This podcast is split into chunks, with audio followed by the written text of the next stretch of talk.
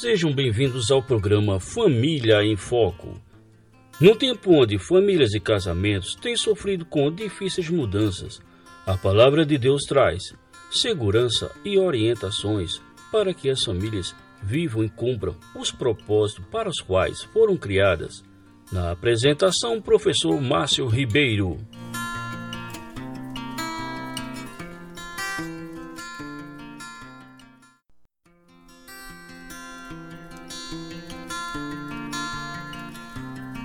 Olá, caros ouvintes, sejam todos bem-vindos ao programa Família em Foco.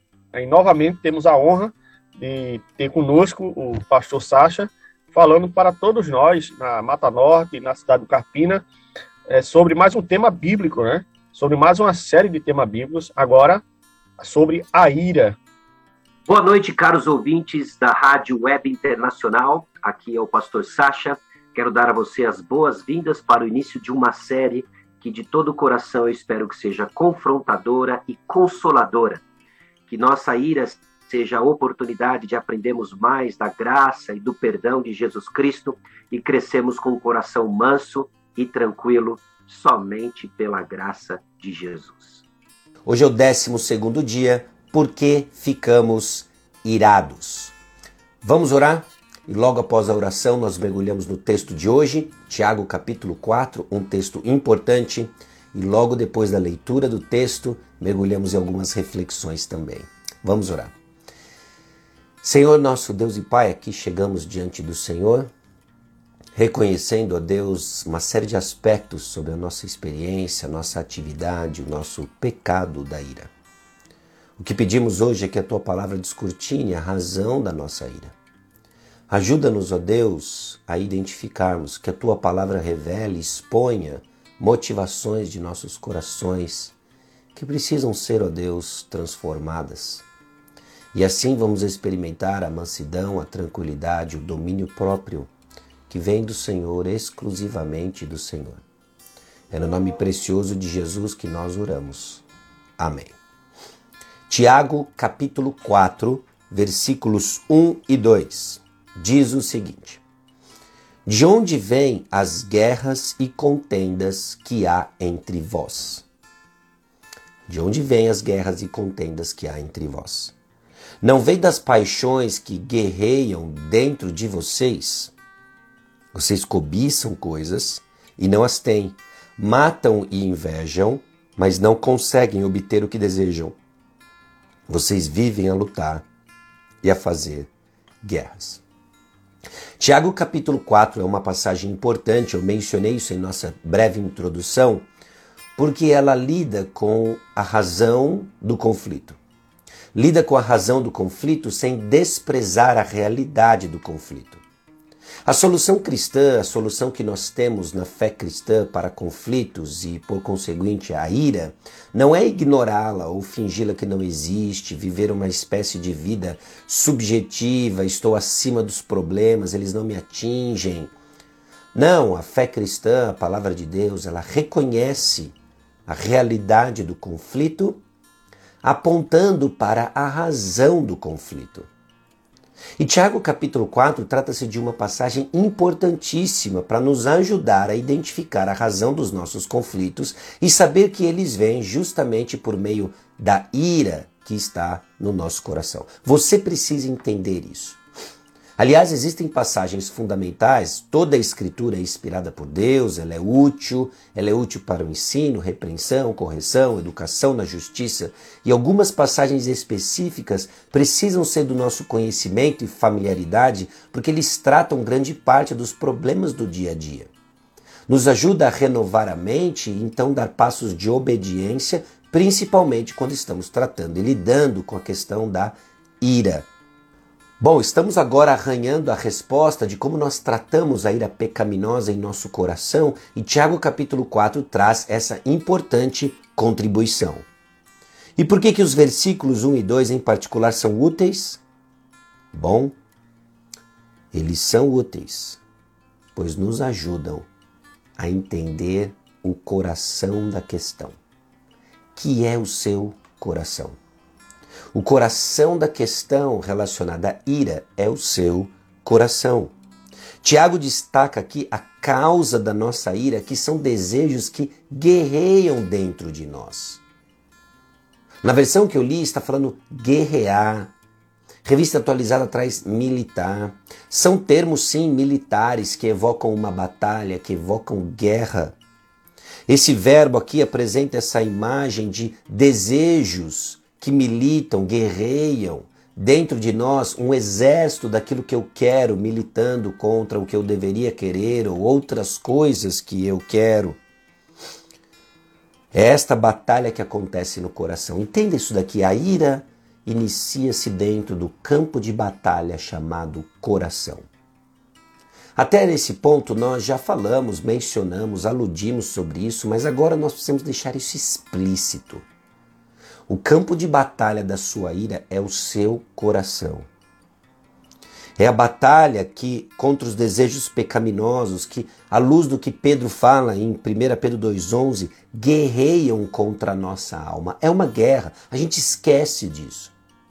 Nós vivemos em dias de paz, é bem possível que o contexto onde você escute isso é um contexto de paz. Eu sei que isso não é exclusividade de cada canto do globo terrestre, mas é uma realidade para muitos. E nós esquecemos de que vivemos todos uma guerra espiritual, real, de desejos pecaminosos contra a nossa alma, uma realidade. Tiago, então, não se refere a desejos normais, legítimos, mas aqueles desejos que disputam um lugar ilegítimo no nosso coração. Entenda, você tem uma hierarquia de desejos no seu coração. Essa hierarquia de desejos no seu coração precisa ser ocupada por desejos legítimos que devem ocupar os lugares de extrema importância, a saber, o desejo de viver para o Senhor. Por quê? Porque Jesus Cristo morreu por você. Você filho de Deus, você cristão que colocou a sua fé em Cristo Jesus. Jesus Cristo morreu por você para que você não viva mais para si mesmo, mas para Ele. Esse é o desejo que deve nortear toda e qualquer decisão cristã. Toda e qualquer decisão do cristão. Esse é o desejo chefe. 2 Coríntios 5,15, 2 Coríntios 5,9 e tantas outras passagens da palavra de Deus. Vivemos para o Senhor. Esse é o desejo que deve ocupar o topo da sua uh, hierarquia de desejos dentro do seu coração. Mas esses desejos que guerreiam no nosso coração, em Tiago capítulo 4, são desejos muitas vezes legítimos que ocupam uma posição ilegítima. É o desejo, por exemplo, da obediência dos filhos, é o desejo, por exemplo, de um amor exclusivo conjugal, é o desejo, por exemplo, de respeito no ambiente de trabalho, é o desejo por justiça no ambiente de trabalho, justiça no país. São bons desejos e eles ocupam um lugar dentro do coração. Mas quando eles sobem a hierarquia dos nossos desejos e ocupam o lugar principal, que deve ser viver para o Senhor de todo o coração, nós temos um problema. Nós temos uma guerra que milita dentro de nós.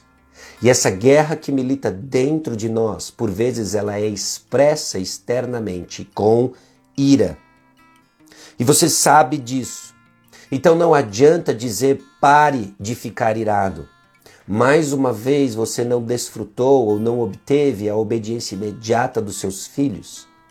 E então você responde com ira. E você já entendeu que não adianta desligar a ira.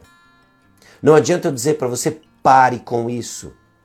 E você fica num conflito e se perguntando por que ficamos irados. Tiago capítulo 4 nos ajuda a entender isso. Sua ira não está ligada a uma ação comportamental, ela está ligada aos seus desejos.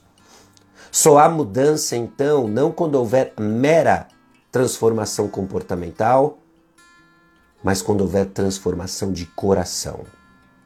Você não pode simplesmente ligar, desligar sua ira, porque a sua ira está relacionada aos seus desejos pecaminosos. E Tiago capítulo 4 nos ajuda imensamente a entender de que os nossos desejos devem estar ligados a um desejo maior. Não se trata então de uma teoria de psicanálise ou uma mera mudança comportamental. Nós estamos falando de uma mudança de desejo. Tiago então diagnostica o problema de um modo surpreendentemente simples, mas em termos profundos. Você fica irado porque você não tem o que deseja. Escute isso daqui. Por que ficamos irados? Ficamos irados porque não temos o que desejamos.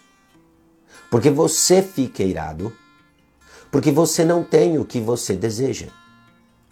Porque eu fico irado porque eu não tenho o que desejo. Simples. Mas isso não é simplista. Porque agora nós começamos a falar de termos práticos, ministrando isso em nossos corações e fazendo perguntas para entendermos nossos episódios de ira. Em quais mentiras você acreditou no momento da ira? Ou quais mentiras que levaram você a escalonar a experiência da ira? O que você queria tanto que estava disposto a pecar para ter? O que você queria tanto que quando não tinha, pecava? Quais desejos você tanto ansiava? E de que maneira você pode ter acreditado e exigido que o mundo precise girar em torno de você, que todos deveriam servi-lo, e assim por diante? Eu espero de coração de que Tiago capítulo 4 ecoe no seu coração de tal forma, e movido obviamente pelo Espírito Santo, que comece a descortinar os desejos legítimos que você tem no seu coração. Mais uma vez, o que é de errado um pai querer a obediência dos seus filhos, o que é de errado um cônjuge querer o amor exclusivo do seu marido, da sua esposa, o que tem de errado o desejo, o anseio por respeito dentro do ambiente de trabalho o que tem de errado com cada uma dessas perguntas, desejos e anseios é quando elas governam o seu coração. Porque Deus há de administrar em seus santos, soberanos, sábios, amorosos propósitos. A frustração desses desejos para lapidar em você a lealdade da qual você não pode abrir mão. Nós vivemos para o Senhor. A solução, então, que destrava a compreensão da sua ira está no que Cristo Jesus fez por você, chamando você a uma vida diferente, viver exclusivamente para Ele. Então, ao longo do dia de hoje, considere as seguintes passagens. Provérbios 4, 23, sobre tudo que se deve guardar, guarde o seu coração, porque dele procedem as fontes de vida. Não há entendimento de ira se não houver compreensão do que se passa em seu coração. Mateus 12, 34 e 35, Mateus 15, 19 e 20, Gálatas 5, 16 a 24, Provérbios 4, 23, Mateus 12, 34 e 35, Mateus 15, 19 e 20, Gálatas 5, 16 e 24. Observe como nosso comportamento nossas palavras, ações, emoções procedem do nosso coração. Observe, por exemplo, Hebreus 4, 12 e 13 ensinam que no nosso coração residem pensamentos, intenções, são as nossas crenças e motivações. Você não vai mudar eu estou rogando praga, estou apenas colocando para você o que a palavra de Deus nos diz sobre mudança bíblica. Não existe mudança, você não irá mudar se não houver transformação de coração. E é por meio da palavra de Deus que perscruta nossos desejos, que os expõe e transforma, que Deus nos move da ira à mansidão, indignação, gritaria a uma vida que edifica o próximo. E que Deus nos conceda nesse processo de mudança a graça necessária, que é abundante e está disponível para mudarmos para a glória de Deus. Espero que seja abençoador para o seu coração. Vamos orar. Senhor, nosso Deus e Pai, somos gratos ao Senhor porque a tua palavra transforma, a tua palavra nos educa. Eu peço a Deus que teu Santo Espírito use esse tempo, reflexão, perguntas, para trazer à tona, Deus, aquilo que tem controlado nossos corações e, por consequência, Deus, nos levado à ira. Que o teu povo seja conhecido por mansidão, que nas circunstâncias de hoje que nos tentam a ira, sejamos lembrados de que a tua palavra nos educa num caminho diferente. É no nome precioso de Jesus que eu oro. Amém. E Deus abençoe vocês. Tchau, tchau. Obrigado, pastor Sacha Mendes.